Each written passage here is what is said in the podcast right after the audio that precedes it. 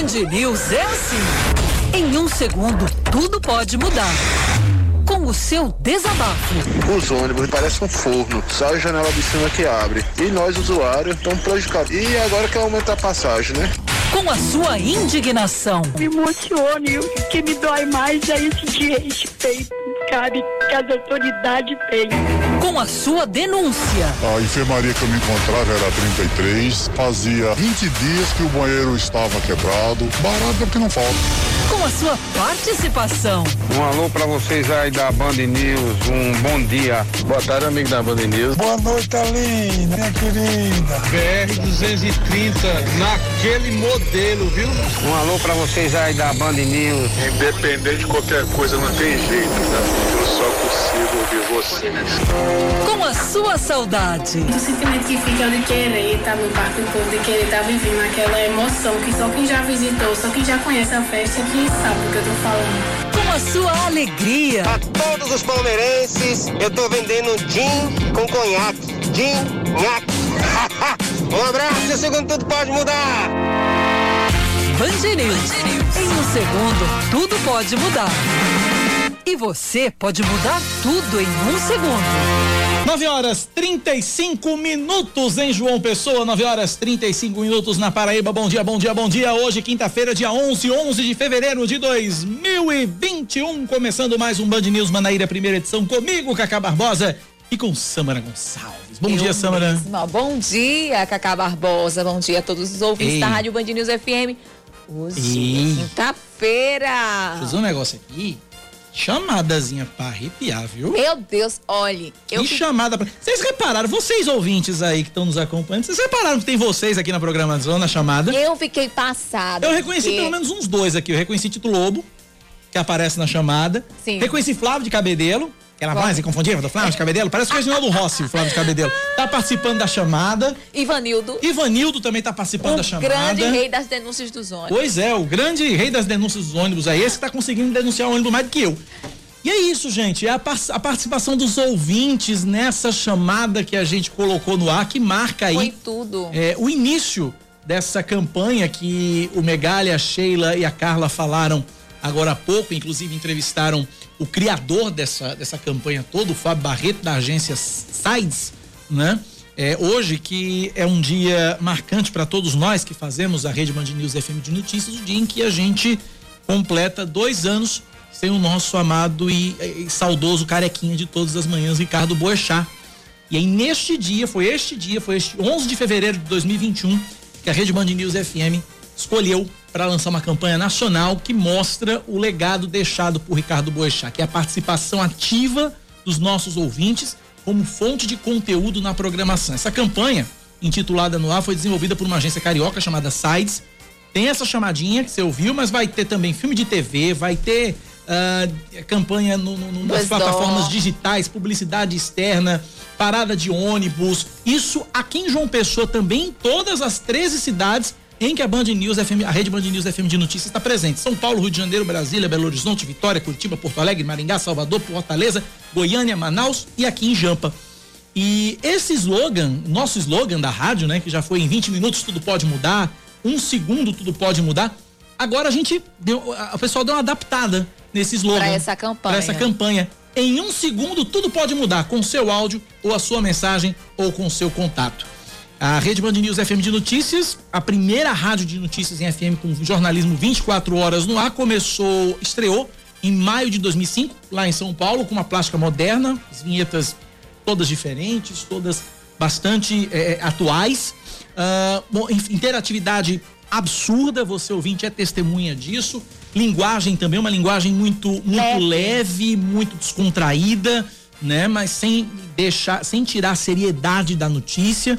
A notícia, quando ela, é, é- ela tem que ser tratada com a mesma seriedade, mas a gente leva isso de uma forma muito leve, né? Já não basta o peso da, da, da notícia que a gente dá todos os dias, as notícias pesadas, a gente precisa encontrar um jeito leve para trazer ah, o peso dessas informações. E contamos hoje, a Rede Band News FM conta com um baita time de âncoras, comentaristas, colaboradores em todo o Brasil, começando pela rede, eh, Reinaldo Azevedo, Mônica Bergman, Eduardo Oineg, Luiz Megali, Sheila, Carla Bigato, Rodolfo Schneider, Thaís Dias, Eduardo Barão, Dora Kramer, Zé Simão, Roseli Saião, Milton Neves.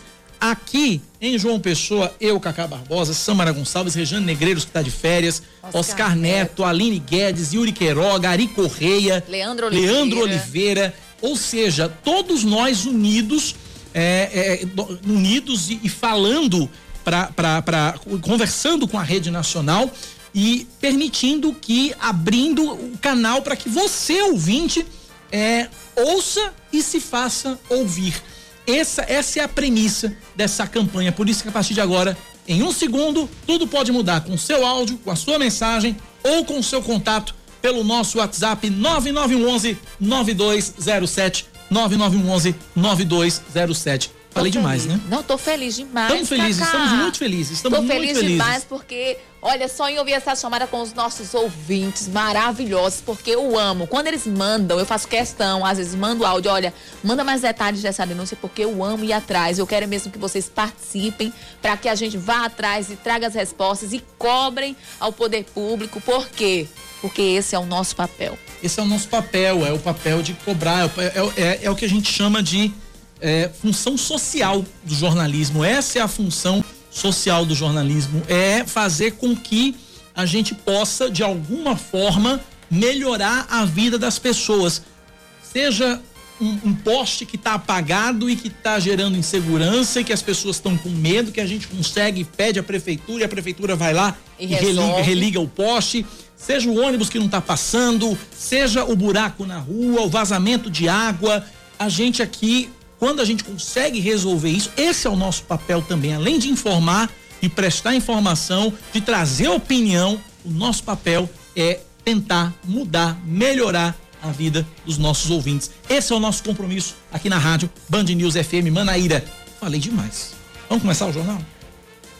Vamos trazer os destaques? Vamos embora. Desta quinta-feira, 11 de fevereiro de 2021, vamos que vamos.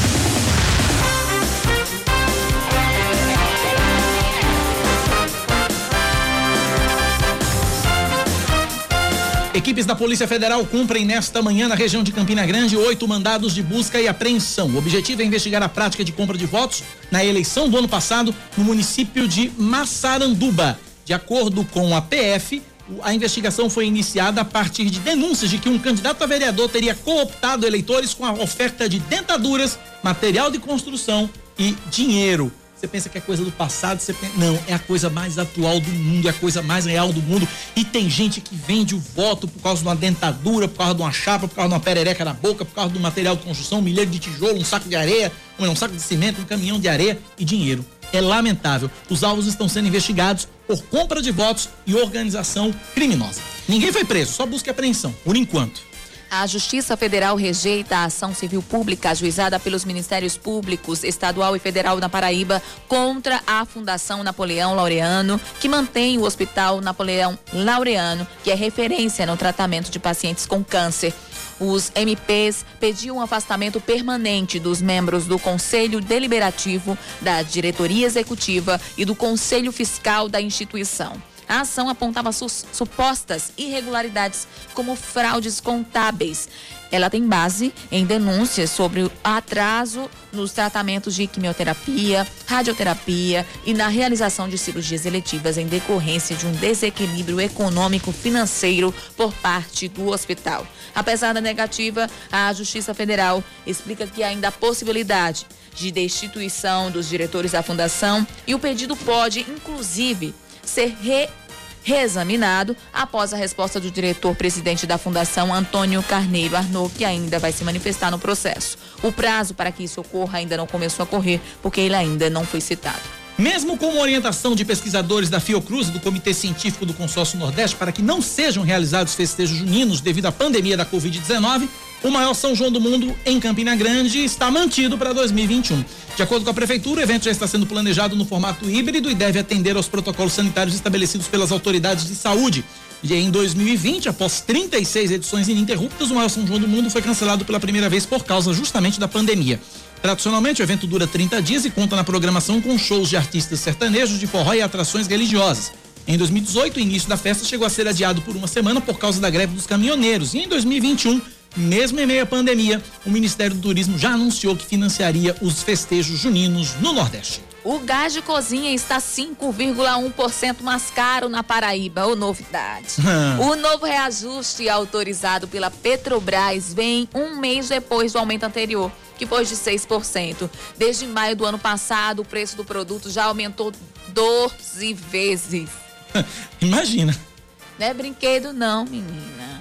Ah, e de acordo com a Petrobras, isso é fruto da instabilidade no mercado internacional de petróleo. Agora o botijão de 13 quilos deve custar simplesmente, Cacá Barbosa, 95 reais. Então vamos cozinhar o feijão logo no início da semana e deixar ele, né, para só tirar da geladeira e esquentar um pouquinho todo dia. Porque se for fazer feijão, minha senhora, todo dia, o gás vai acabar bem rapidinho, viu? Falou aí a Nel, dona de casa, Samara Gonçalves. Eu mesma, Samara Gonçalves. Uma Nel, dona de casa, recém-casada, posso dizer ainda.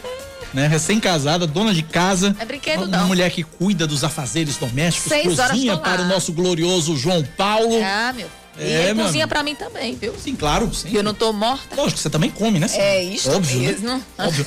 Mas, gente, é, vai bater 100 reais quando? Daqui a pouco, viu? Tá perto. Deus não é mais, não? Tá perto. Meu Deus do céu. Vamos embora. Vamos lá. A Câmara dos Deputados aprova o projeto que prevê a autonomia do Banco Central por 339 votos favoráveis e 114 contrários. O texto estabelece que os mandatos do presidente do banco e dos diretores não devem coincidir com o mandato do presidente da República, que é quem faz a indicação de todos eles. Os mandatos também vão ter um tempo fixo de duração de quatro anos. Eles podem ser reconduzidos ao cargo uma vez. O projeto prevê ainda que o banco deve se tornar uma autarquia de natureza especial e sem vinculação ao Ministério da Economia. Em nota, o Banco Central afirmou que a proposta é um passo importante porque é preciso separar o ciclo político do ciclo de política monetária. Como o texto já foi aprovado pelo Senado, ele agora segue para a sanção do presidente Jair Bolsonaro. Samara Gonçalves, esse negócio de torcer contra tá dando certo, vai. Vamos lá, em pleno Beira Rio Internacional perde para o Esporte Recife, menina. Surpre... Vitória surpreendente. Pegou, foi fogo e desperdiça aí chance de abrir vantagem na liderança do Brasileirão. Aline Fanelli. Embolou tudo. Três dos últimos cinco jogos da 35ª rodada do Campeonato Brasileiro terminam empatados. Na Neoquímica Arena, Corinthians e Atlético Paranaense fizeram um confronto emocionante que ficou no 3 a 3 No estádio do Morumbi, os gols de São Paulo 1 e Ceará 1 foram marcados nos acréscimos, nos últimos cinco minutos de jogo. Já no Maracanã, Fluminense e Atlético Mineiro não saíram do zero. Quem se deu bem foi o esporte, que em pleno Beira-Rio conseguiu vencer o líder internacional por 2 a 1 E no Castelão, o Fortaleza fez 3 a 0 no Vasco da Gama. E aí os flamenguistas todos agradecendo o Esporte Recife pelo esporte ter ganho, ah, ter vencido o Internacional, ter dado uma mãozinha pro Internacional. Muita gente zoando da minha cara porque eu disse que ia torcer pro Inter, que eu não me importava que o esporte caísse, etc, etc, etc. Agora eu tá só digo uma felizão. coisa. Aí teve um ouvinte aqui que disse o seguinte. Teve um vídeo aqui que disse o seguinte: Bom dia, Cacá. Só passando para agradecer a vitória do majestoso esporte, o Jefferson Torres. Realmente, o esporte é majestoso. Aliás, todo e qualquer time é considerado majestoso quando possui em sua sala de troféus uma taça de bolinhas. E o esporte ganhou uma lá em 87. 9h47 na Paraíba. Meu. Band News. Tempo. Sou eu, né? Previsão do tempo para João Pessoa, né? Tá certo. Isso Previsão, mesmo. a quinta-feira em João Pessoa deve ser de sol entre nuvens com chuva passageira durante. É porque eu fiquei pensando na taça das bolinhas de 87, que tá lá na Ilha do Retiro. A quinta-feira em João Pessoa deve ser de sol entre nuvens com chuva passageira durante o dia e tempo firme à noite. Mínima de 24 graus, máxima de 31. Neste momento, na capital paraibana, Cacá Barbosa, Google, me ajude, pelo amor de Deus, qual é a temperatura? 29 graus. Em Campina Grande, a previsão para hoje é de sol entre nuvens com névoa ao amanhecer e poucas nuvens à noite. Mínima de 22 graus e máxima de 29. Na Rainha da Borborema, agora os termômetros marcam 27 graus, Cacá Barbosa. Eu gostei foi da voz de Samara Gonçalves. O texto tá bem poético. Névoa ao amanhecer. Aí Né? bota a voz de Samara Mas Gonçalves Campina, olha, negócio. Campina acorda é- desse jeito mesmo. É, é. É, é, você não consegue nem ver nada. Mas em compensação prédios. agora, 27 graus. É, é. Se você olhar pro céu, você É enxerga- sol no Kengo. Só no Kengo. 9 da manhã, 48 minutos na Paraíba, 9h48. Deixa eu mandar um beijo muito carinhoso, senão ela perde o sinal da rádio. Ela tá indo pra Recife agora e tá do lado de uma, de uma pessoa que é fã da gente, fã da Band News. Eu tô falando da nossa querida amiga, colega jornalista, que eu amo de paixão, Andréa Barros. Tá seguindo ah, pra Recife. Maravilhosa, Davi. Né? Tá seguindo pra Recife. E do lado dela tem a Benedita Maia, que é nossa fã, admiradora, adora Band News boa, FM. Viu? Andréa Barros e Benedita, um beijo Beijão. bem grande para vocês duas. Obrigado pela audiência. Tive que mandar agora porque chega num ponto da viagem que o sinal vai embora, né? Vai, é, vai-se embora, não escuta mais não nada. Não escuta mais nada. Então tem que mandar logo antes que perca o sinal. André e Benedita, beijo para vocês. Obrigado pela audiência. Quem mais aqui? Uh, a taça das bolinhas é dada ao pentacampeão nacional. O esporte não tem, tá com São Paulo. O Flamengo queria ela agregando que 87. Mas tem uma taça lá na Ilha do Retiro, viu? Vai lá que tu vai encontrar. tá lá na sala de troféu. Uh, tá aí, ontem Cacá foi torcedor do Esporte Recife. Tem mais aqui? Flamenguista soltando fogos na rua. É isso, é isso, é isso. Tá certo. Obrigado pela participação, obrigado pela audiência de todos. 9911 9207 9911 9207. Falar em Andréa Barros, eu lembrei, hoje tem, hoje tem o Palmeiras decidindo terceiro lugar do Campeonato Mundial, da, do Mundial de Isso Clubes. Isso mesmo, com transmissão aqui na Rádio Band. Não, não, a, a, terceiro lugar não, só final. Terceiro lugar não, só final, só né? Só final. Palmeiras, eu o Palmeiras. que eu tinha visto no e-mail da rede. O Palmeiras foi perder pro. pro Ai, que coisa triste. Pro Tigres? Ai, que pena. Oh, 9,50 na Paraíba. Olha, vamos, vamos, trazer um assunto sério agora aqui, que é justamente essa, essa novidade que foi, foi anunciada ontem, que é a variante mais contagiosa do coronavírus que está em circulação aqui na Paraíba. Samara Gonçalves fez uma matériazinha e a gente traz agora a informação para você aqui na Rádio Band News. Vamos lá. Na prática, é assim: o vírus muda para nos infectar ainda mais. Não bastasse os casos de reinfecção, agora enfrentamos uma variante da Covid-19 que é ainda mais contagiosa. São três pacientes confirmados até o momento aqui no estado. De acordo com o secretário executivo da Paraíba, Daniel Beltrame, a mutação já era esperada e muitas ainda irão surgir ao longo do tempo. A variante P1 é uma variante que tem mais capacidade de infectar as pessoas, por quê?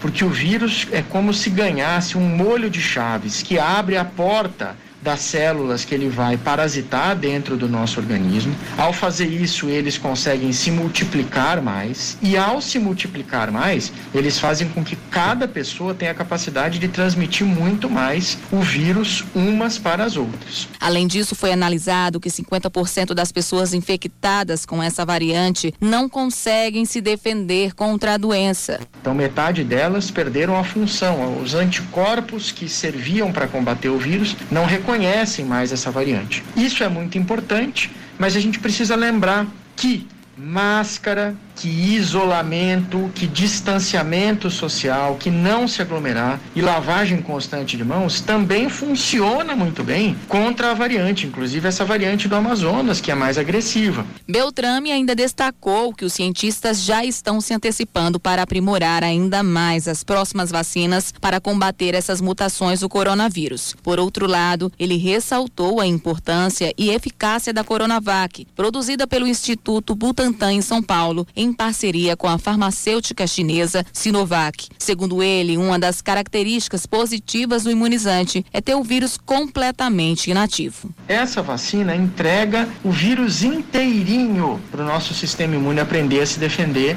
contra ele e eu tenho certeza absoluta que ela será uma aposta muito importante nesses tempos de mutação, porque as demais vacinas, que não são vacinas de vírus inteiro inativado, elas entregam um pedacinho do vírus. A Paraíba é o segundo estado do Nordeste com a identificação da linhagem P1. Até o dia 5 de fevereiro, o estado tinha 11 linhagens circulando, sendo o quarto com maior número de mutações identificadas, depois de São Paulo, Rio Grande do Sul e Rio de Janeiro.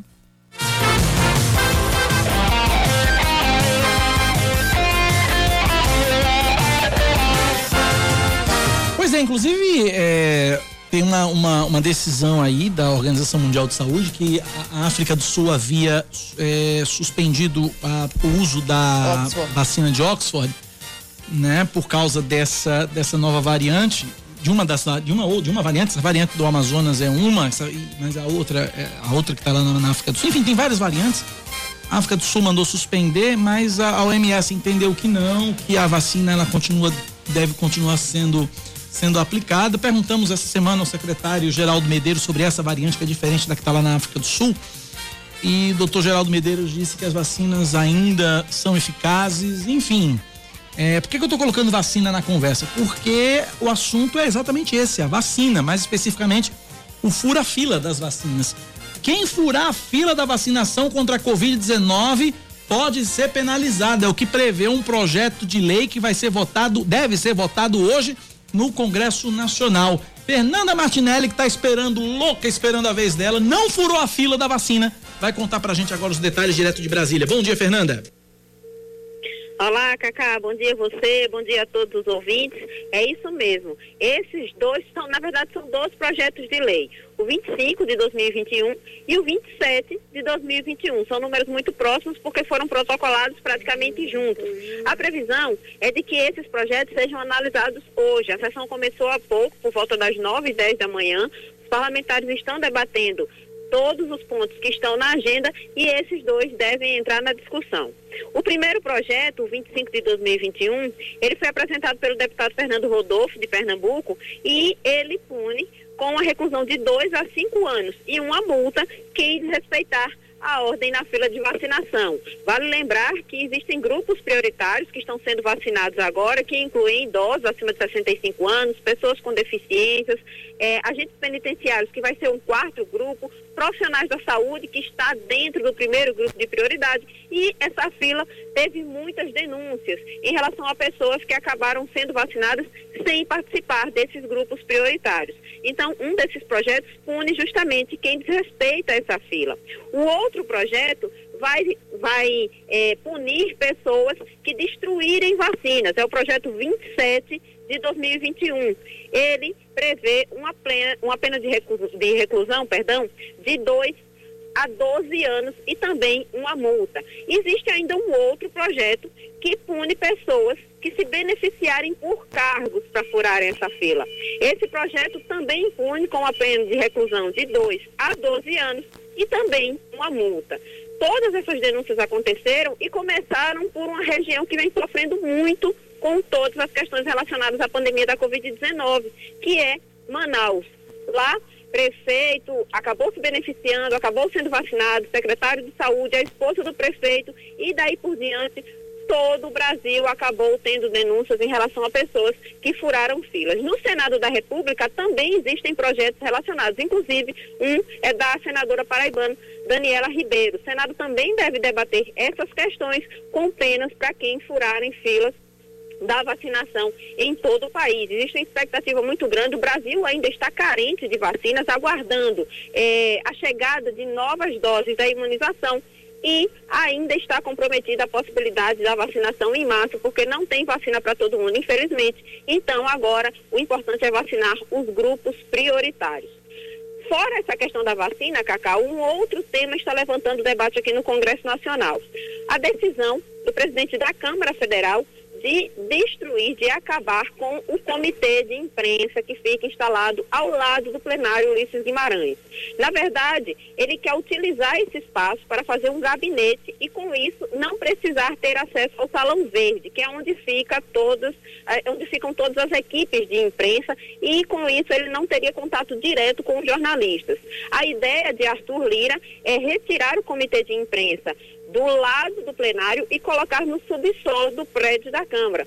O problema é porque o espaço não tem banheiro, é um espaço pequeno, não tem ventilação e isso acabaria agravando a questão da contaminação por causa da Covid-19 e deixaria os jornalistas num espaço muito pequeno. Hoje estava marcado um protesto por parte de profissionais de imprensa, mas Arthur Lira decidiu que iria se reunir com esses profissionais, porque ele disse que quer resolver com democracia toda essa questão do novo alojamento para a imprensa, mas que a decisão de retirar o comitê da parte lateral do plenário Ulisses Guimarães já está tomada e ele não vai mudar de posição, pelo menos por enquanto. Essa é uma questão que está levantando muito debate, muitos parlamentares se posicionaram contra essa mudança e agora resta saber qual será a conclusão, principalmente em relação ao novo local onde a imprensa vai ficar instalada. Ok, Fernanda Martinelli, obrigado pelas informações direto de Brasília, esse projeto de lei aí que prevê punir quem furar a fila da vacina. 9 da manhã, 58 minutos agora na Paraíba, 9h58. Ouvintes participando com a gente pelo nosso WhatsApp 9911-9207. Vamos lá. Bom dia, Cacá. Bom dia, Samara. Eu quero deixar minha saudade de Bochá. Comprei o livro de Barão, Eu Sou Bochá. é, A capa vem a foto dele em preto e branco e o amor dele pela família, principalmente pela, pelas filhas, pela mulher, pela mãe. Eu sinto muita saudade de Bochá, muita saudade. Quem está falando aqui é Sandra.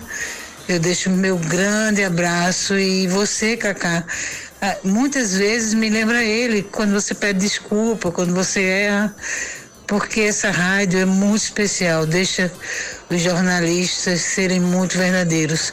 Muito obrigado por tudo. Eu deixo meu grande abraço para a família e, e saudade dele. Um abraço para vocês dois. Sandra aqui. Um abraço. Sobrou até pra mim, ô Sandra, obrigado. Ai, eu fiquei emocionada com esse depoimento. Obrigado, obrigado, Sandra. Obrigado de verdade. Eu. Puxa vida, ser comparado com boechat, menina, eu preciso comer muito feijão com arroz pra chegar lá, gente.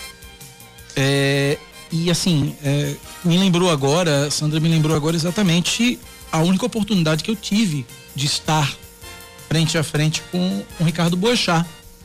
Foi exatamente no dia 2 de maio de 2016, há quase cinco anos o dia da estreia aqui da Rádio Band News, nós montamos um estúdio improvisado na, no Largo da Gameleira, na, na, na orla de Tambaú.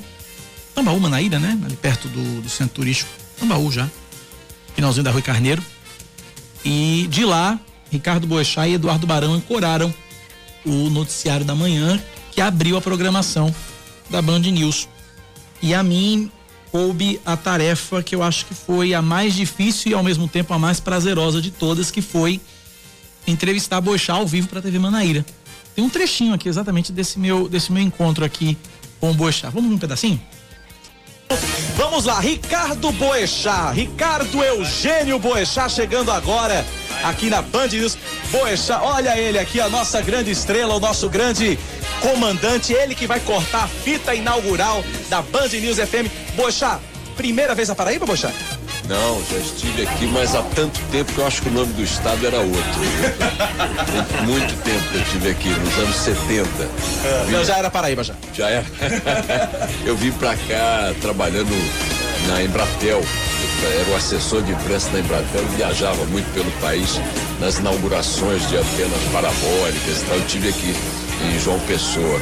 Mas mudou muito, viu? Mudou muito. Como é voltar, Boechat, a Paraíba depois de tanto tempo e ainda mais agora para inaugurar uma nova afiliada da Band News? Olha, eu vou te contar, tá sendo uma alegria muito grande. Ah, até, até, ó, tá chovendo, como vocês estão percebendo. Todo mundo disse para mim, ó, você trouxe a chuva para Paraíba. Eu comecei a achar que o Milton Neves ia cair em cima de mim hoje, fazendo uma gozação, dizendo azarado, pé frio e tal, mas me disseram que tava precisando chover por aqui, né? O pé frio é o Milton Neves. É, sempre. Milton é o pé frio sempre. Olha, para mim tá sendo uma alegria muito grande. Ah, primeiro, porque voltar e reencontrar um lugar onde eu estive há tanto tempo e que me deixou impressão, impressões muito agradáveis, muito bonitas. João Pessoa, cidade belíssima e nesse aspecto não se alterou nada. É, sempre é muito bom reencontrar esses lugares, relembrar esses momentos. E poder vir aqui para fazer o que eu vou fazer hoje, que é é, começar a transmissão de mais uma praça, como nós chamamos da rede Band News FM de Notícias, é, é adicionalmente maravilhoso, porque eu tenho feito rádio com muita alegria. Mais do que tudo que eu fiz na vida em, em, em jornalismo, já são 45 anos nisso, o rádio me dá uma emoção muito grande. Um pedacinho aí da, dessa conversa, e aí ele falou a história que a gente trouxe no começo, né, de fazer o ouvinte ouvir e se fazer ouvir, né, que é o mote dessa, dessa campanha que nós lançamos, enfim, um pouquinho da saudade do nosso querido Boechat. 10 e 3 na Paraíba, intervalo, a gente volta já. Band News FM. Em um segundo, tudo pode mudar. Agora 10 horas e 8 minutos. Uau. Isso mesmo. A Paraíba passa a marca dos 200 mil casos de Covid-19. A Secretaria Estadual de Saúde confirmou ontem 1.140 novos casos da doença, com 11 mortes. Dos 200.846 pacientes que contraíram o coronavírus desde o início da pandemia, 4.182 morreram e 153.622 se recuperaram. O índice de ocupação de leitos de UTI em todo o estado caiu de 49% para 47%, com a maior lotação na região metropolitana de João Pessoa, que tem 55% das vagas preenchidas. O prefeito de Campina Grande, Bruno Cunha Lima, classifica como descabida e meramente politiqueira a greve dos professores municipais de Campina Grande deflagrada em 1 de fevereiro. O gestor anunciou que vai, anunci vai, anunciou que vai acionar o Ministério Público em busca de medidas que coíbam um movimento que, na opinião dele, quer apenas tentar gerar a desestabilização do governo iniciada há menos de dois meses. Bruno Cunha Lima também garantiu que o ano letivo está mantido e vai ser iniciado de forma remota, além de serem garantidas medidas de segurança para alunos, professores e trabalhadores da educação. Já o presidente do Sindicato dos Trabalhadores Públicos Municipais do Agreste Borborema, Giovanni Freire, afirmou que a declaração do prefeito foi um total desrespeito aos profissionais da educação. Depois de quase um ano, a água da transposição do Rio São Francisco voltou a entrar na Paraíba, no eixo leste. De acordo com Ana Lorena, prefeita de Monteiro, as águas já estão no município, na comporta da Fazenda Engenho Velho, que ainda não foi aberta e por isso ainda não percorre no leito do Rio Paraíba. O presidente da Agência Executiva de Gestão das Águas do Estado, Porfírio Loureiro, disse que não sabia da entrada das águas em território paraibano. Mais um destaque para você aqui na Band News FM. A Universidade Federal da Paraíba vai adotar ponto facultativo nos próximos dias 15, 16 e 17 de fevereiro, segunda, terça e quarta-feira de cinzas. De acordo com a reitoria, não haverá expediente nos dias 15 e 16 e no dia 17 os serviços devem ser iniciados às duas da tarde. A medida prevê que o funcionamento dos serviços essenciais deve ser mantido, seguindo uma portaria do Ministério da Economia publicada em dezembro do ano passado. A Polícia Federal cumpre cinco mandados de busca e apreensão na fase de número 80 da Operação Lava Jato. A ação foi a primeira conduzida pelo Grupo de Atuação Especial de Combate ao Crime Organizado do Ministério Público Federal, depois que a força-tarefa da Lava Jato no Paraná deixou de existir. As ordens judiciais são cumpridas no estado de São Paulo, sendo três na capital e dois em Pindamonhangaba, no interior paulista. Além disso, a Justiça Federal em Curitiba autorizou o bloqueio de pouco mais de 5 milhões de reais. O alvo desta fase é o empresário Cláudio Mente, que já foi investigado em fases iniciais. Agora, a Lava Jato apura movimentações suspeitas de um milhão de dólares em contas no exterior. De acordo com as investigações, as transações ocorrem em paraísos fiscais a partir de contratos de consultoria falsos. Segundo a PF, as ações de hoje são desdobramentos da 23ª fase, a Operação Acarajé de 2016, no qual foi preso o operador é... Zui Znornik.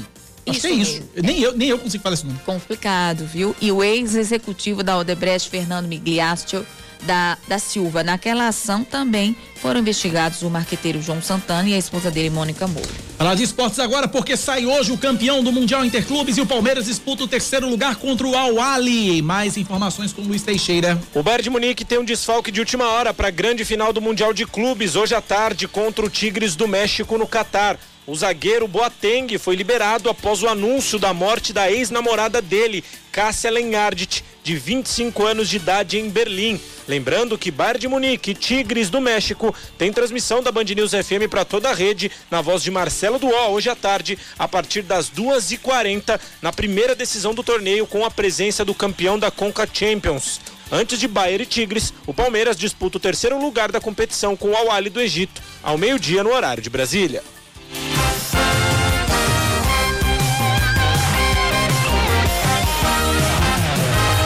São 10 da manhã, mais 12 minutos agora na Paraíba, 10 e 12. A gente conversa a partir de agora por telefone sobre exatamente a greve dos profissionais de educação em Campina Grande com o prefeito da Rainha da Borborema, Bruno Cunha Lima. Tá na linha, conversa com a gente agora. Prefeito, bom dia, seja bem-vindo à Rádio Band News FM. Acho que perdemos o contato. Que perdemos o contato com o prefeito. Ah, não, é, é aqui? Não, tá certo. Aqui tá certo. Vê aí, vê aí, Alice, tá deu problema, se deu, se deu problema no contato com o prefeito, pra gente poder, deve ter caído. Quando ele deu o tleque aqui, caiu. Então daqui a pouco a gente vai fazer o contato com o prefeito Bruno Cunha Lima, que vai falar exatamente sobre a greve dos profissionais de educação.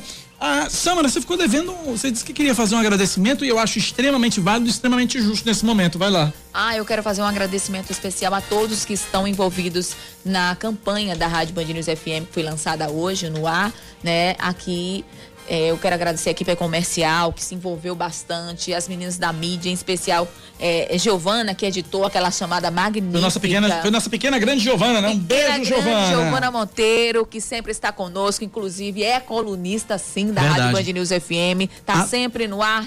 Anotem este nome, Giovana Monteiro. Vocês vão ouvir falar muito o nome dessa menina por aí, viu? Aguardem. É, isso mesmo. Então, Giovana sempre está com a gente. Pra Talentosíssima. Você que ainda não escutou, Hour, Happy Hour na Band News FM é com ela, Giovana Monteiro, sempre às sexta-feiras, no Band News Manaíra, segunda edição, apresentado por Yuri Queiroga e também a Aline Guedes. Então, meu agradecimento a ela, meu agradecimento a Gabi, Patrícia, né, a Caio, enfim, a toda a equipe que está aí trabalhando. Nossa, El, dire- nossa diretora, Reni Cláudia, o com nosso superintendente Cacá Martins. Trabalhou duro. Verdade. Suou camisa. Incansável, Reni. Ela, ela tava até falando comigo, Zambara, eu tô tão cansado, eu disse, imagino, né? Todos nós empenhados nessa campanha, eu agradeço demais a todos. Maravilha. Essa campanha que você vai acompanhar aí ao longo da programação. Está em ordem já? Daqui a pouco? Daqui a pouco a gente conversa com o prefeito de Campina Grande, Bruno Cunha Lima, sobre essa questão da greve dos profissionais de educação na Rainha da Borborema. Enquanto isso, 173 mil alunos estudam em escolas privadas aqui na Paraíba. Eles estão em processo de retomada presencial, de retorno presencial à sala de aula, desde o dia 18 de janeiro, após várias decisões judiciais. Ah, de agora, com o decreto eh, do plano de educação em tempos de pandemia do governo do estado, 90% dos estudantes em João Pessoa já iniciaram o ano letivo. Informações do, do advogado do Sindicato das Escolas Particulares da Paraíba, Odésio Filho, que conversou com Leandro Oliveira e detalhou o cenário de transmissão da Covid-19 no ambiente escolar. De acordo com Odésio, não foi registrado nenhum foco de contágio. Vamos ouvir a entrevista que Leandro Oliveira fez. 720 escolas em toda a Paraíba já retornaram ou estão em processo de retomada das aulas presenciais. E sobre isso eu converso agora com o advogado do Sindicato das Escolas Particulares da Paraíba, Odésio Filho. Odésio, as instituições estão seguindo o protocolo do PET, o Plano de Educação em tempos de pandemia do governo do estado. Como o senhor classifica essa retomada? Qual é o balanço que se faz, já que ao todo são 173 mil alunos na Paraíba que estudam em escolas privadas? É, nós vemos esse retorno de forma muito positiva, uma vez que já era muito aguardado pelos pais, pelos alunos, pelos colaboradores, pelas escolas, pela comunidade escolar em geral.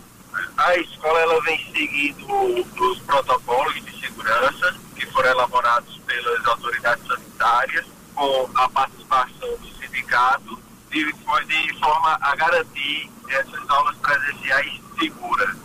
Após decisões judiciais, né, elas começaram a retornar desde o dia 18 de janeiro de forma gradual. Até o momento, como é que está o cenário epidemiológico da Covid-19 na sala de aula?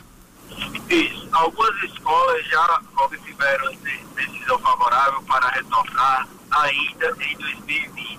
No entanto, nas escolas que já retornaram às aulas, não existe um único foco de Covid dentro da sala de aula. É, o senhor tem dito que não existe nenhum foco de Covid. É, existe a definição por parte do sindicato para que as escolas enviem também um relatório de controle em relação ao contágio da doença? Vocês têm recebido algum tipo de documento? Não, por parte do sindicato, não. A escola deve elaborar o seu plano estratégico e encaminhar para o Conselho Estadual de Educação. E no protocolo ele consta que qualquer aluno ou colaborador que apresente qualquer sintoma, ele seja afastado, faz o tratamento e permanece na modalidade remota. Perfeito. Então, por enquanto, nessa volta presencial, o que está permanentemente proibido? O que a previsão são as restrições impostas do protocolo, que dentre eles é o compartilhamento de material, a realização de atividades que haja o contato a necessidade de manter o distanciamento, a, a disponibilização de álcool 70%, dentre outros requisitos. Ok, como o senhor tem falado aí da modalidade remota, modelos de ensino que foram adaptados durante a pandemia, eu queria destacar aqui o híbrido e outras alterações, como turmas menores, horários reduzidos, grupos fixos de alunos e professores. Como é que o senhor classifica essas estratégias e se esses são modelos de ensino que vieram para ficar? Qual é a avaliação do sindicato? Sim, a modalidade híbrida é um formato No entanto, nós já tínhamos um modelo parecido através dos sistemas de ensino que executam atividades complementares, onde eles ofertam através de plataformas próprias é, videoaulas de temas específicos. No entanto, esse novo modelo em que o aluno interage em tempo real com seu professor e seus colegas de turma, eu acredito que seja um modelo que tenha vindo para ficar. Ok, perfeito. Eu conversei, portanto, com o advogado do Cinep, aqui o Odésio Filho. Odésio, muito obrigado, viu, mais uma vez pela atenção aqui com os ouvintes da Rádio Band News FM. Um forte abraço, sucesso e até a próxima. Obrigado, eu que agradeço. 10 horas mais 19 minutos. Vamos pro intervalo rapidinho? Na volta a gente continua com outras informações aqui na Band News FM, no nosso Band News Manaíra, primeira edição, que segue com você até as 11 horas da manhã. Continue participando, mandando sua mensagem para cá. 9911 9207 9911 9207 agora 10 e 19.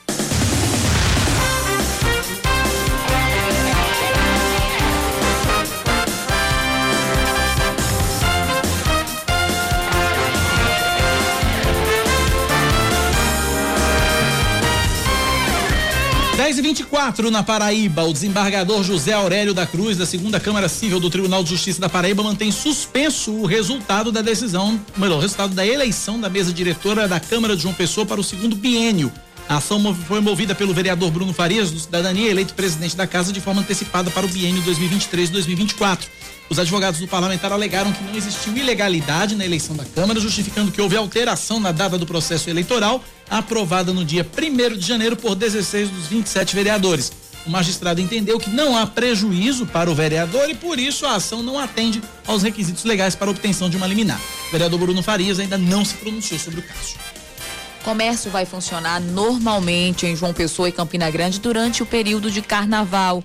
O Sindicato dos Lojistas do Comércio de João Pessoa confirmou que o expediente na terça e quarta-feira vai ser normal. Em Campina Grande, a Câmara de Dirigentes Lojistas, a Associação Comercial da cidade e o Sindicato dos Lojistas eh, já haviam emitido nota em 21 de janeiro, confirmando a abertura dos estabelecimentos. Mais um destaque para você aqui na Band News. O, um, uma mulher, uma mulher dá à luz um bebê hoje cedo na calçada da Avenida Maximiano Figueiredo, no centro de João Pessoa. Simone Rocha, de 35 anos, seguia para o Hospital Edson Ramalho em um carro de transporte por aplicativo quando começou a sentir as contrações e a criança nasceu na calçada com a ajuda do pai. Os pais do bebê, que moram no bairro dos Novais, disseram que chamaram o SAMU, mas a ambulância demorou e as dores do parto eram muito fortes. Por isso, um motorista por aplicativo foi chamado.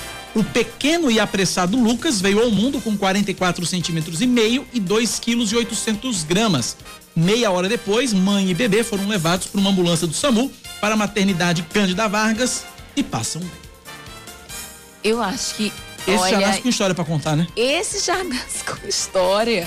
Que essa mãe é uma guerreira, porque você tem um filho no meio da rua. No meio da rua, não, não é aguentou todo não. mundo, o não, motorista viu? do aplicativo parou o carro assim, ali, era na- foi na esquina aqui, no cruzamento aqui da Maximiano com a Agora fugiu da mente. Eu também não Camilo sei de de Holanda. nome de rua, pronto. Camilo de Holanda. Deu certo. Cruzou aqui com a- o cruzamento da, da Maximiano Figueiredo com a Camilo de Holanda aqui. E aí, gente, foi. A, a cruzamento Maximiano com a Camilo de Holanda. Na esquina do DR, ali, perto da esquina do DR, naquele cruzamento ali do Pergunte DR. não, que eu não sei. Aquele cruzamento ali do DR. E, a, e ela só conhece Santa Rita.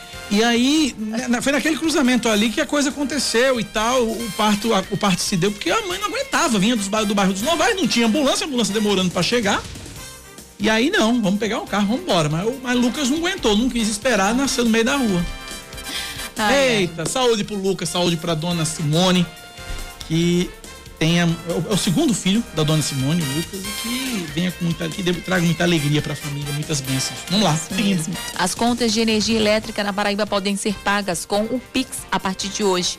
Maravilha. Coisa boa, De hein? acordo com a Energisa, a primeira empresa do setor elétrico a incluir o QR Code nas faturas impressas, a digitalização de serviços financeiros é fundamental para tornar a vida das pessoas mais ágil. Utilizando o QR Code, Pix impresso na conta, o pagamento pode ser feito a qualquer hora do dia, inclusive nos finais de semana e feriados. Um, é isso, é com você, Cacá É Barbosa. isso, é isso, É coisa isso. boa. Vamos lá. Um estudo realizado pelo Instituto do Coração do Hospital das Clínicas da USP aponta que 80% dos pacientes recuperados da Covid-19 apresentam problemas cognitivos, como perda de memória, dificuldade de concentração, de raciocínio e de executar várias tarefas. Os parentes também, os pacientes também tiveram mudanças comportamentais e emocionais. De acordo com os pesquisadores, as consequências da, da doença no cérebro podem ser tratadas com um diagnóstico precoce. Diagnóstico precoce, viu? Ah, não é tratamento precoce, não. Os relatos são surpreendentes. Algumas pessoas se esqueceram do que almoçaram, dormiram em pé Sangue de Cristo em e até desaprenderam a pilotar uma moto por falta de equilíbrio e coordenação. Eu não tô dizendo a você que essa doença. E outra, viu?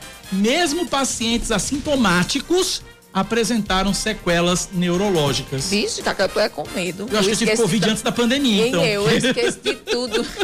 Menina, tá um caso sério minha situação. Vou ter que comprar um polivitamínico. Meu Deus do céu. Vamos falar de esporte, Samara, é com você. Sai a tabela detalhada da Copa do Nordeste 2021. Botafogo vai estrear em casa no dia 27 de fevereiro, um sábado, às quatro da tarde, contra o atual campeão piauense, o 4 de julho de Piripiri. É. É. Piripiri, uma cidadezinha, Piripi. uma, uma cidadezinha lá no. no- no- no- Isso mesmo. No mesmo dia, mais às 6 e 15 da noite, o 13 começa com uma pedreira e vem enfrentar o CSA fora de casa, no estádio Rei Pelé. O clássico tradição entre 13 e Botafogo vai ser em Campina Grande, no estádio Am- Amigão, na sexta rodada. O jogo está previsto para o dia 28 de março, um domingo, às 8 da noite. São 10 e 29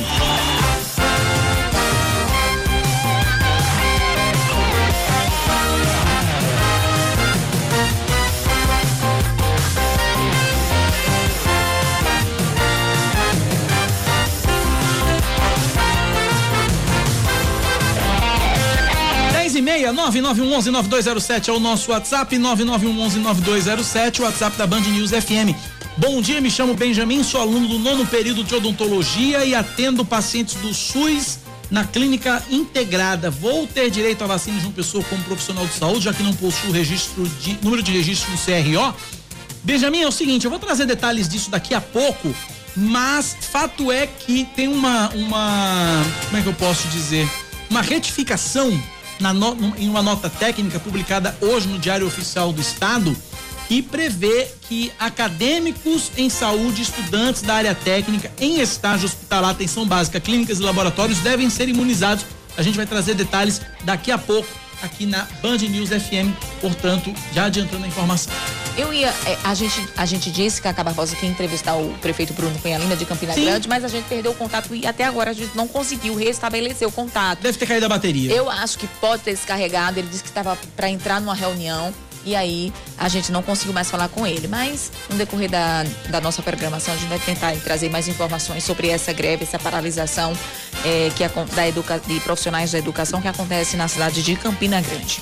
10 e 31 na Paraíba. Direito e Poder, com Ricardo Sérvulo.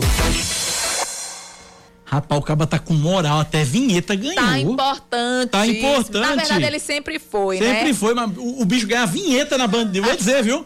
Doutor Ricardo Sérvulo, bom dia, bem-vindo à Band News FM.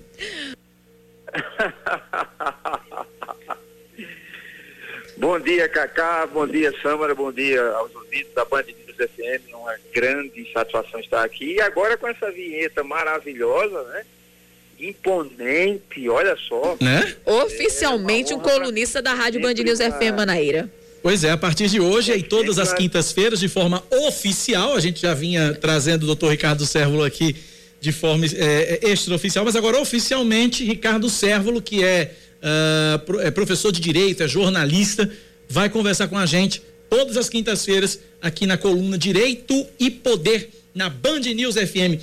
Doutor Ricardo, com essa, essa triste partida do, do, do, senador José Maranhão, que a gente sabe que além de senador e além de todo histórico político, era o, o presidente, líder maior do MDB aqui na Paraíba.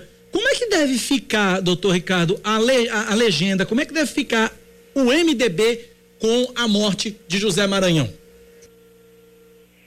Cacá, é, segunda-feira foi um dia muito triste para não só para Paraíba, lógico, especialmente para Paraíba, mas para todo o Brasil. É, o senador Zé Maranhão e ex-governador Zé Maranhão, ele faz parte de uma, uma classe de políticos que está é, indo embora, né, que são políticos é, renomados, políticos probos, políticos com estilo próprio, é, pertencentes a uma geração diferenciada da, da que fazia essa prática política com, é, com denodo, com amor, com abnegação, especialmente é, no caso do senador Zé Maranhão, ele tem também esse, esse pragmatismo na, na, na, administração pública. Isso, sem dúvida alguma, é herdado da formação dele na iniciativa privada. Né? Então, o senador Zé Maranhão sempre foi conhecido como um, um, político resoluto, um político extremamente é, vocacionado à objetividade. Não é sem, sem causa que ele ficou conhecido como um mestre de obras aqui na Paraíba. Como executor de várias obras, principalmente na, na área hídrica, a, a, a, questão do apagar o último candeeiro da Paraíba. É, eu, eu, por exemplo, que sou de Itabaiana, é, em Itabaiana foi, ele foi é, fundamental e o povo de Itabaiana é muito grato a, a, ao desempenho que ele fez na, na questão da água de lá e de, da Paraíba toda, como a gente falou. Então foi um duro golpe para a população e a classe política também recebeu é, com muita tristeza, porque Maranhão tem esse legado que vai deixar para as futuras gerações de homens públicos, para as futuras gerações de gestores e que é, a forma de fazer política, é, liano, né, é, muito humilde, é, cavalheiro, gentil, escutava muito, é, Zé Maranhão escutava muito. Eu tive a oportunidade de, em 2006, advogar para ele na campanha de 2006, na área eleitoral. Enfim, conheço bem Zé Maranhão e toda a Paraíba conhece. O fato é que, é, feito esse registro, que eu acho que era, era um dever histórico que deveríamos fazer, é, a política, como a outra atividade da vida, ela não, não, não existe é, hiato. Né? É, o, o, vácuo na política ele é facilmente ocupado. E isso por uma questão muito natural, é porque a vida segue. Então, grande, a grande é, indagação que se faz, não só dentro das hostes políticas, dentro do ambiente partidário, político partidário do MDB, é quem irá assumir essa liderança é, dentro do MDB. Também importa dizer que liderança ela é um resultado de vários fatores. Ela não pode ser imposta, porque ela não tem, se ela não, se ela for imposta, ela não tem vida própria. E para ter vida própria, ela tem que surgir de forma natural. Então, é, fala-se que o senador, é, o, o ex-governador e também é, ex-governador Roberto Paulino poderia ocupar esse espaço com a liderança que ele tem em Guarabira. Né? Fala-se também no senador que voltou recém, é, recém reintegrado ao, ao grupo, é, o grupo do MDB, o senador veneziano Vital do Rego, que é uma liderança é, bastante eloquente na, na, na, na região de, Camp, de, de, Campina Grande e em toda a Paraíba, a gente sabe a desenvoltura do grupo é, do grupo Vital do Rego, né, na, com o, o, o, pai dele, né, Vital do Rego, depois com o senador Vitalzinho e agora com ele, que a mãe dele também agora está é, no Senado ocupando a vaga. Veja só, a mãe dele, Nilda Gundim, está ocupando a vaga agora deixada por, por Zé Maranhão. Pois não. Não, pode seguir, pode seguir. Não, não lhe interrompi, não, pode seguir. Assim. É, então, você tem a, a, a, e a, a, presença da senadora agora, Nilda Gundi, também não deixa de ser um fato a ser pontuado. Isso reforça a musculatura e como reforça, você veja, dentro de uma família você tem dois senadores. Isso reforça muito a, a, a, a musculatura política da família Vital do Rego. E isso porque isso chama-se o quê? É, é força política. Né? Isso pende é, consideravelmente para a influência que esses dois é, irão ter, irão fazer dentro do Senado e com repercussão dentro da Paraíba, e dentro do Brasil, claro, e dentro da Paraíba. E isso, a meu sentir, vai sim favorecer a um, um, um, uma distribuição das cartas políticas dentro das hostes do MDB. Então, eu diria que Veneziano Vital do Rego, ele tem é, grande chance de ocupar esse, é, esse digamos, esse e, vácuo, esse hiato, né, um hiato bem temporário mesmo, para que é, seja essa liderança. Além de tudo, ainda é, é um homem maduro, é um homem jovem ainda, né, já tem 50 anos, mas é um, um, extremamente eloquente, inteligente, bem articulado. Então, eu acho que ele é um forte candidato, claro, com outros nomes que possam surgir dentro do MDB. Agora, sempre dizendo que é, quem, quem fizer essa substituição dentro do MDB vai ter esta missão muito, é, muito presente, com um, uma personalidade muito presente, que foi a personalidade do senador Zé Maranhão, que foi governador por três oportunidades, foi deputado estadual, foi deputado federal, foi senador, enfim, tem toda uma história e, e, há esse apego, esses laços da afetividade que a população da Paraíba tem e a população do MDB, que aí Cacá e Samara e os ouvintes da Band News, é importante que se diga que o MDB é um dos principais partidos da, daqui da Paraíba. O MDB tem pontos, tem colégios eleitorais, tem marcos que são extremamente é, eloquentes do ponto de vista decisório de, de, um, de um cenário político. Né? Então o PMDB ele tem bandeiras fincadas em cada rincão desse, desse estado. O PMDB, o, o, o PMDB que é o MDB, é, que, que, muda tanto né, a sigla da. É, bota o P, depois tira o P, como aconteceu agora, voltou a ser o MDB, não é o caso específico do, é, dessa mudança do MDB, mas de todos os partidos. E eu, eu, eu, eu faço minhas críticas a, a essa mudança constante, né? Mas o MDB, ele tem essa característica de ser um partido de tradição, de ser um partido tipo, é, no interior a gente tem muito isso, e como que você veste uma camisa como se fosse um, um time de futebol. Então o, o, MDB é muito forte.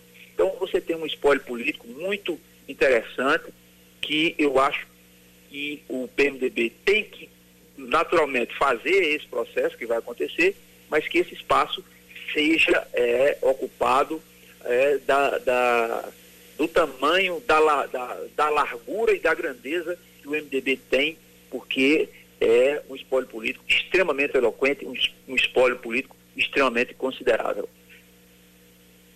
Conversamos então com Ricardo Sérvulo, jornalista, professor de Direito, toda quinta-feira agora com a coluna Direito e Poder aqui na Band News. Ricardo, um abraço, até quinta. Um abraço, Cacá, um abraço, Sâmara, e a todos da produção, e em especial aos nossos ouvintes da Band News FM. Valeu, obrigado pela participação. Até quinta-feira, doutor Ricardo Sérvulo aqui com a gente, 10 da manhã, 41 minutos, intervalo. A gente volta já já com o último bloco do Band News Manaíra, primeira edição. Sai daí não, que tem muita coisa.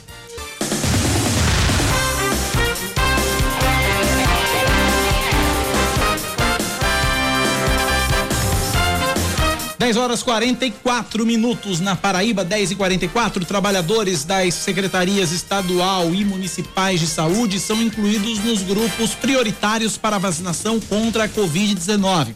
A medida publicada hoje no Diário Oficial do Estado prevê a vacinação de servidores como recepcionistas, coordenadores, setor de regulação, sistemas de informação, planejamento, gestão, auxiliares de serviços gerais, segurança e motoristas. Repito, das secretarias estadual e municipais de saúde. Também devem ser imunizados acadêmicos em saúde e estudantes da área técnica da saúde em estágio hospitalar, atenção básica, clínicas e laboratórios. A Paraíba registra queda de 4,7% no volume de vendas em dezembro no comércio varejista.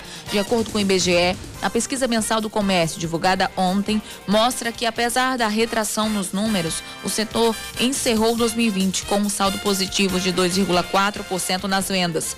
No acumulado dos 12 meses de 2020, a receita nominal do comércio paraibano também teve crescimento de 7% que supera a média brasileira, tanto no volume como no índice de receita. Duas chapas disputam hoje o comando da Associação Comercial da Paraíba. Chapa 1 é liderada pela empresária Emelca Farias, enquanto a chapa 2 tem como candidato o advogado e contador Garibaldi Dantas Filho. A votação acontece até às 5 da tarde na sede da entidade, na rua Maciel Pinheiro, centro de João Pessoa. A Prefeitura de Patos é mais uma suspender o ponto facultativo do carnaval e manter normal o expediente do serviço público. A medida vale para segunda, terça e quarta-feira de cinzas. Além disso, o, pre o prefeito Nabor Vanderlei também decretou que durante esses três dias, os bares, restaurantes, lanchonetes e áreas de lazer só podem atender ao público de forma presencial entre 6 da manhã e 11 da noite. Fora desse horário, o funcionamento só é permitido na modalidade de entrega em domicílio ou retirada no local. Já as festas, sejam elas públicas ou privadas, estão proibidas. Após a Procuradoria-Geral da República ser acionada por deputados do PSB para que investigue a compra de cerveja e picanha pelas Forças Armadas, o Ministério da Defesa afirmou que, abre aspas, a referida representação tem como ponto de partida uma matéria veiculada na imprensa com informações absolutamente equivocadas, fecha aspas. Ainda de acordo com o texto, existe sempre uma significativa diferença entre processos de licitação e a compra efetivamente realizada, cuja efetiva aquisição é concretizada conforme a real necessidade da administração. Apesar das Forças Armadas dizerem no frigir dos ovos que é tudo mentira, Uh, as Forças Armadas compraram, e isso é com base em um levantamento feito no portal da transparência, tá tudo lá. As Forças Armadas adquiriram 80 mil unidades de cerveja de diversas marcas e mais de 700 toneladas de picanha no churrascão do Exército. Esporte, Samara. A Copa do Nordeste pode servir como ensaio da CBF para a volta das torcidas aos estádios. Afirmação é do dirigente da Liga do Nordeste, Alex Portela, em entrevista ao emissora de rádio do Recife, na final da Taça Libertadores no Maracanã, a Comembol liberou cerca de 10% das arquibancadas para convidados. Porém, eles ficaram concentrados em um único setor. O Nordestão começa no dia 27 de fevereiro. 10 e 47 assunto para ele. Esportes com Yuri Queiroga. A Copa do Nordeste pode ser a primeira competição nacional a receber público, ainda que limitado, nos estádios. Seria uma espécie de teste feito pela CBF para voltar a abrir as portas, atendendo a uma demanda de vários clubes que se estende desde o retorno dos jogos. Essa informação foi dada por um dirigente da Liga do Nordeste, Alex Portela, em entrevista à Rádio Jornal de Recife nesta semana. A intenção já foi alegada pelo Cartola, mas a partir disso vem algumas perguntas. Como operacionalizar? Quanto de cada estádio pode ser liberado? E a principal delas, vale a pena tentar separar torcedores no momento em que a essência é estar junto, dividir emoções, se divertir em grupo? Torcer é geralmente algo para se fazer em coletivo. E assim como nos shows musicais, dificilmente vai se evitar uma aglomeração, por mais conscientização e até mesmo organização que se possa ter. O contra-exemplo, o caminho que não deve ser seguido nesta hora, é o que foi feito na final da Taça Libertadores. Divulgaram um público restrito no Maracanã, mas ao invés de espalhar esse público para evitar aglomerações, a organização do jogo e a Comebol fizeram o contrário e concentraram os 7 mil convidados, entre muitas aspas, em um único setor de arquibancadas. Resultado? Houve aglomeração, houve desrespeito ao distanciamento social. E ainda mais num estádio tão grande como é o Maracanã. Algo inaceitável. Imaginem em estádios menores. Mas não cometendo esse mesmo erro, tomando por exemplo estádios como Amigão e Almeidão, que vão receber a Copa do Nordeste neste ano, você tem setores o suficiente para espalhar um limite de 10% da capacidade. Aliás, diria que 10% neste momento é o máximo que dá para comportar. Os dois estádios cabem, de acordo com as medições e liberações do Corpo de Bombeiros, aproximadamente 20 mil pessoas. 10% disso dá aproximadamente 2 mil. 20% já seria quase a média de público em condições normais. E é mais difícil espalhar o público e diminuir aglomerações liberando 20% do que liberando 10% da capacidade. Então, isto, na minha opinião, já deve ser levado em conta e é um bom passo para evitar o que aconteceu no Maracanã. Porém, o que deve nortear todas as discussões é: vale a pena tentar retomar agora, com o estado de coisas que envolve contágio pelo coronavírus, vacina a passos de tartaruga e risco constante de colapso na saúde pública? Vale a pena correr o risco ou dá para esperar um pouquinho mais? Com a palavra, os dirigentes da Liga do Nordeste e os clubes.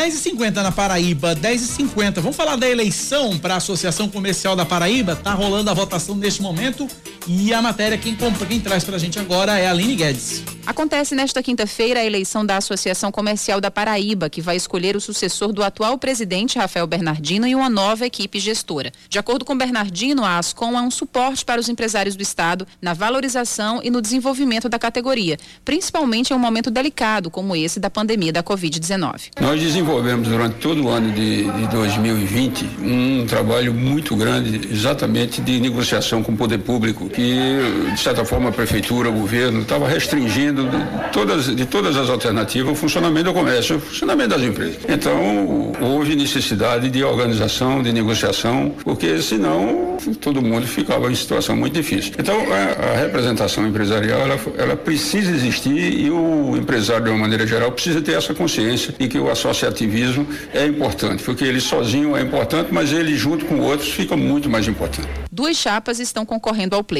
Uma delas é a do advogado e contador Garibaldi Dantas Filho, com a chapa Em Busca do Crescimento. Segundo Garibaldi, entre suas principais propostas estão a luta por mais vagas de estacionamento nos centros comerciais e a alteração do estatuto da associação. Porque tem estacionamento, dificilmente o povo vem consumir aqui, porque não tem onde parar. Alterar o estatuto, que é um estatuto muito arcaico, de muitos anos atrás, e que tem que ser adequado à realidade de hoje tentar atrair mais associados para a associação, para poder a associação se soerguer financeiramente e também tentar muitos convênios com entidades tipo plano de saúde, odontológico, farmácias e tal, para poder atrair o associado, para o associado ter benefício e poder se sentir privilegiado, se sentir abraçado pela associação. A empresária Melca Farias também concorre à frente da chapa Conexão e Força, ao lado de um grupo de empresários e empresárias. Melca destacou que leva aos associados a proposta de desenvolver um novo processo de valorização da entidade e dos segmentos ligados ao empreendedorismo. Atualmente nós entendemos que a gente precisa ressignificar, e esses são alguns dos nossos pilares, das nossas propostas para a associação, que é a ressignificação, colocar a associação novamente no, no posto do qual ela nunca deveria ter saído, que é de real representante voz todo o setor produtivo,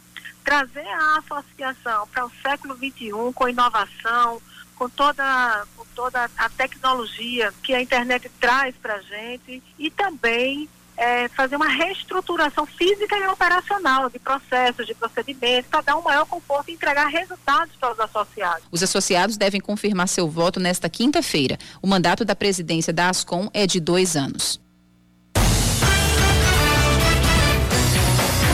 10 da manhã, 53 minutos na Paraíba, 10 e 53 Informação que acaba de chegar aqui à nossa redação é a seguinte: é, tem um edifício, um daqueles edifícios que ficam ali em frente ao Jardim Botânico, aqui na, na Pedro II, né? No Jardim Botânico aqui da Pedro II, né? É, tem um, uma pessoa no décimo andar de um desses prédios. Essa pessoa está armada, está com uma arma de fogo é, a polícia já está no local, a gente não tem ainda maiores informações, a informação que a gente tem é essa. Nossas equipes estão checando, estão, estão buscando outras informações para a gente trazer para você ao longo da programação. A informação é essa. Um edifício em frente ao Jardim Botânico tem uma pessoa no décimo andar armada com arma de fogo. Tá no local, a gente não sabe se tá ameaçando pessoas, se tá na janela, se tá na varanda, a gente não sabe. Então, a, a detalhes a gente tá indo atrás com informações da polícia. A gente deve trazer informações também aqui na programação da Rádio Band News, no, na TV Manaíra também informações.